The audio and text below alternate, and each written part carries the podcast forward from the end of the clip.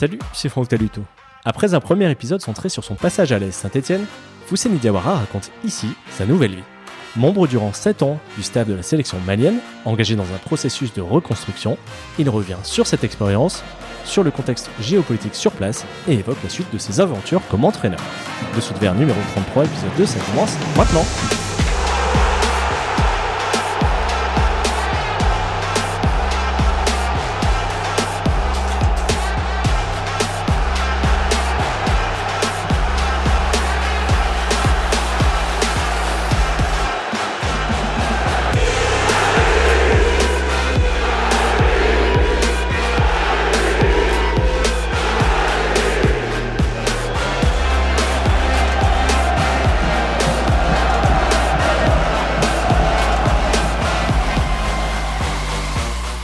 Quel moment tu as envisagé de passer de l'autre côté? Est-ce que tu as embrayé très vite après ta carrière de joueur sur, euh, sur un, poste au sein de la sélection malienne? Ça a été une opportunité? C'était un, vrai désir de ta part?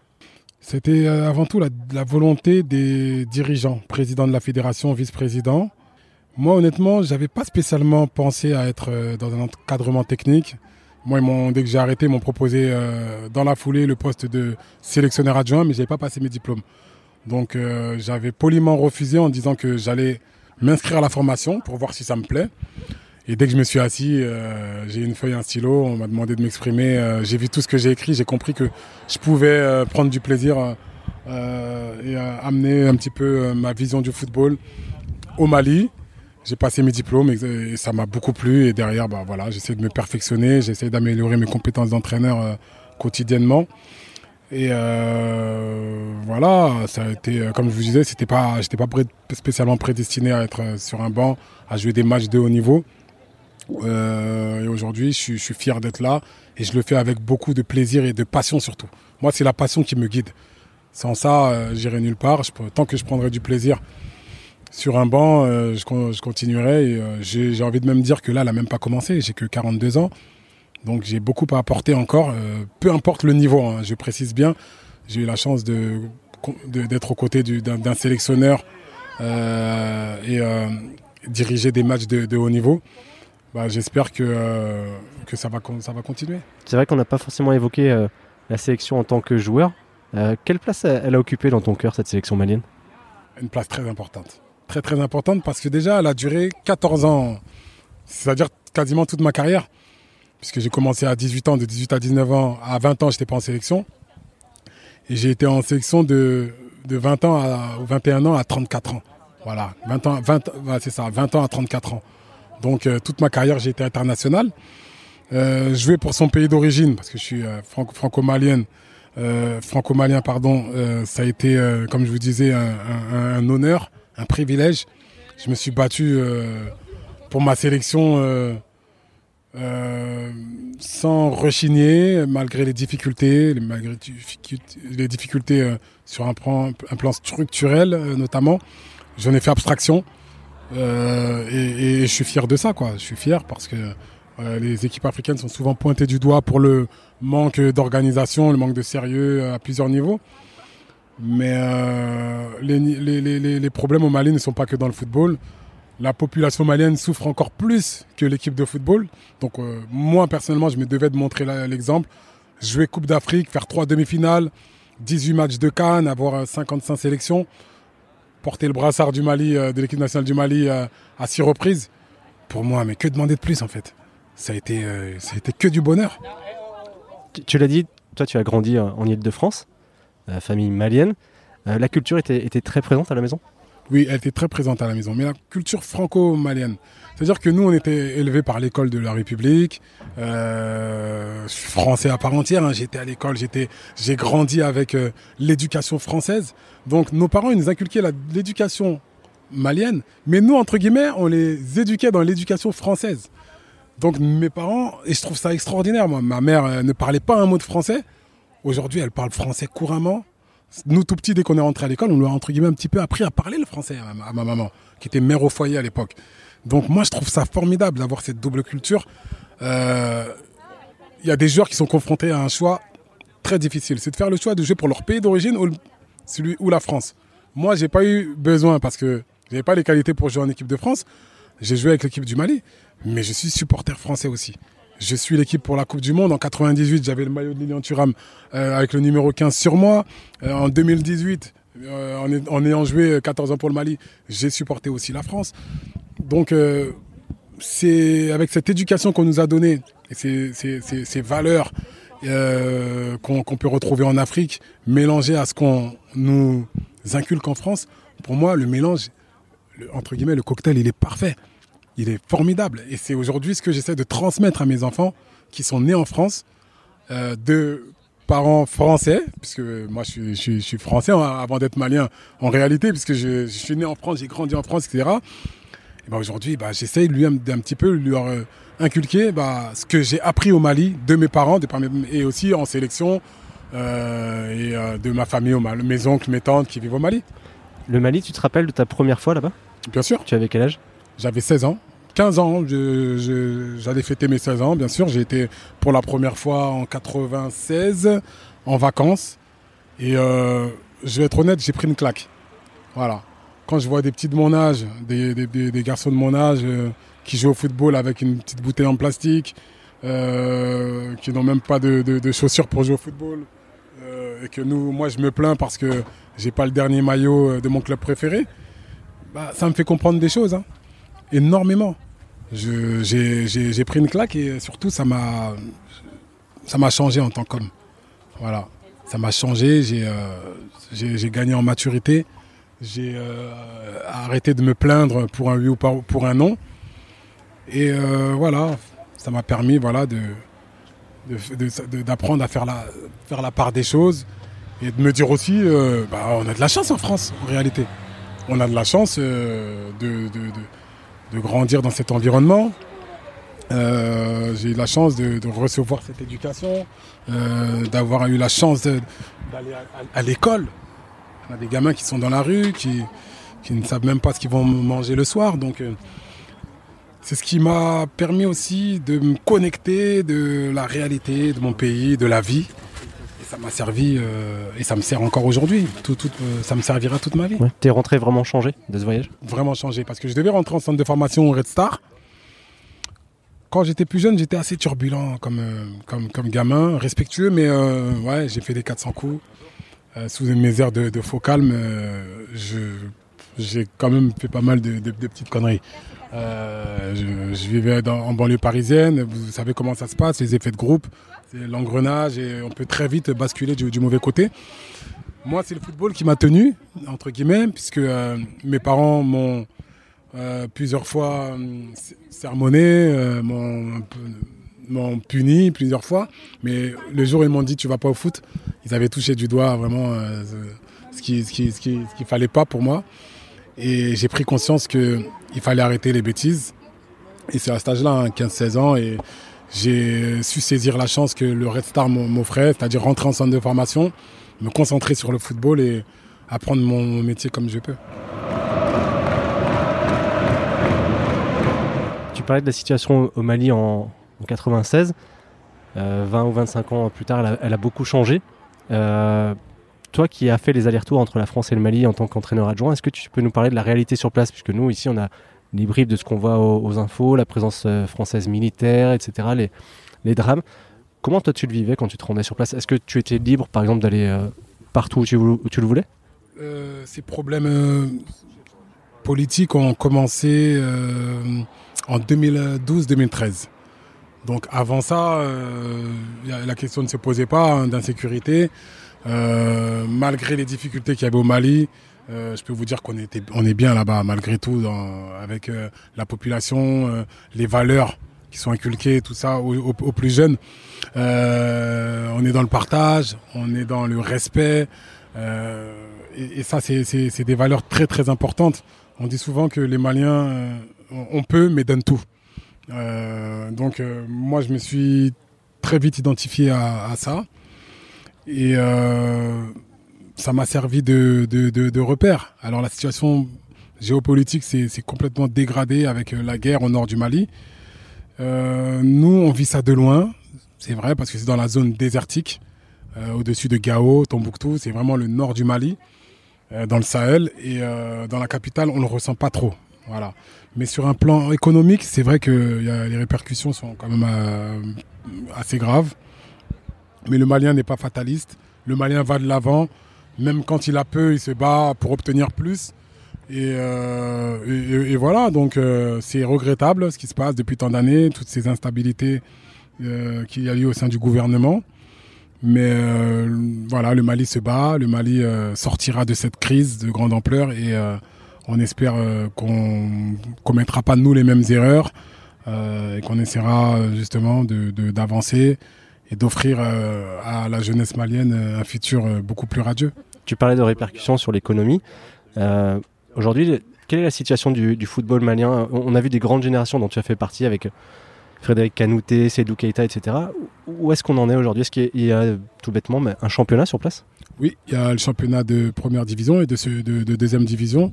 Donc il faut savoir que euh, entre 2016 euh, et 2019, le championnat malien a été stoppé parce qu'il y a eu une crise au sein de la fédération, de la fédération malienne de, football.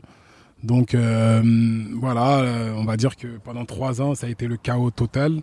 Euh, lorsque je suis arrivé en tant que team manager en 2015, on était en plein dans cette crise. Enfin, la crise allait commencer plutôt parce que ça a commencé en 2016. Euh, moi, je l'ai vécu euh, de, plein fouet et puis ça a été difficile pour les joueurs locaux surtout. Et en, sélection, bah, on, a, commencé un cycle, on a pris une page blanche et on a, commencé un cycle de reconstruction, créer une équipe, une dynamique de groupe, une, identité de, jeu. Euh, pour repartir de l'avant et remettre le Mali dans le top 10 africain. C'est fait aujourd'hui, euh, le Mali est huitième. Le Mali euh, avance à une équipe, surtout à des joueurs qui ont pour la plupart formé dans des académies maliennes qui ne se sont pas arrêtés de travailler, bah, ont trouvé des clubs en, Europe et aujourd'hui euh, arrivent à, améliorer le niveau de l'équipe nationale. Ça, c'est une chose. Euh, ensuite, le championnat local, il est reparti et ça, c'est depuis 2019. Et ça, c'est une bonne nouvelle. Voilà, on peut rien faire sans le football amateur, hein, que ce soit en France euh, ou, euh, en Afrique. et le Mali repart. Ça va prendre du temps, mais c'est les moyens qui manquent surtout. C'est les moyens et la fédération essaye contre vents et marées. Ils subissent beaucoup de critiques mais essaye quand même de, structurer ce championnat malien, même si, euh, comme je dis, on manque de moyens. Euh, quand on dit manque de moyens, c'est manque d'infrastructures. Pour donner une bonne image du, championnat, il faut déjà euh, des bons terrains, une aire de jeu digne de ce nom. Puis, c'est pas encore le cas au Mali, mais les anciens, justement, on est là pour essayer de contribuer au développement du, football local. Tu, tu, as passé, je crois, 7 ans parmi la sélection. Quel bilan tu dresses de cette expérience et, pourquoi elle s'est arrêtée finalement? Comme je vous le disais, à la, à la suite de ma carrière, on m'a proposé d'être euh, sélectionneur adjoint, de rentrer dans le staff. Parce que j'avais un rôle déjà avec les, jeunes joueurs en sélection. Euh, lorsque j'arrivais en fin de carrière, j'étais vice-capitaine, parfois capitaine. Donc euh, je, me devais de prendre la, parole, de montrer l'exemple en tant qu'ancien. Et ce rôle, je l'avais tellement pris à cœur que lors de mon dernier match, euh, ma dernière sélection, euh, lorsque j'avais décidé d'arrêter et que j'en avais fait part aux dirigeants, ils m'avaient demandé de continuer encore un an.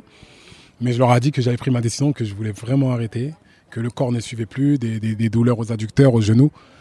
Ils m'ont dit bon d'accord, il n'y a pas de problème. Et spontanément, ils m'ont demandé de rentrer dans le staff.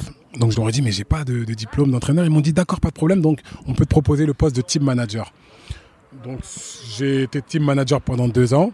Le sélectionneur à, l'époque en place était Alain Giresse, donc à ses côtés, j'ai appris euh, justement, euh, j'ai appris pas mal de choses, notamment comment organiser un stage pour l'équipe nationale, comment suivre les joueurs qui évoluent à l'étranger, euh, comment voilà planifier les séances. Et en parallèle, j'ai passé mes diplômes.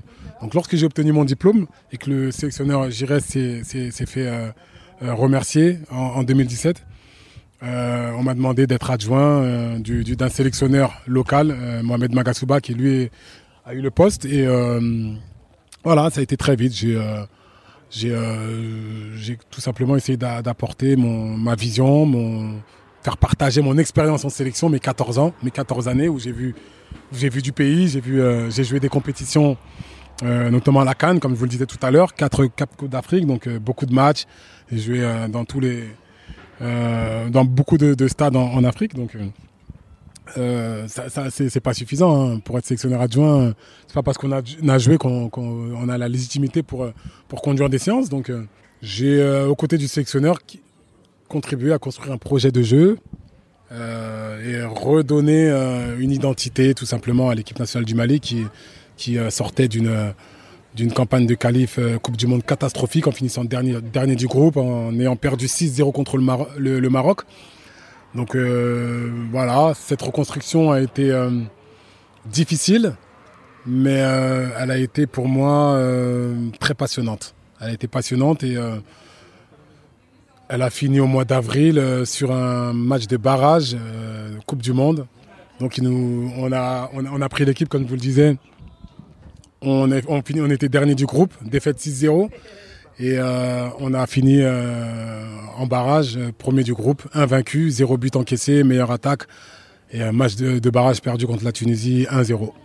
Donc on peut se dire quand même qu'il y a eu du travail. Il y a un groupe qui a été construit. on a loupé de peu cette Coupe du Monde au Qatar. Mais les bases sont solides. les fondations sont, sont très solides.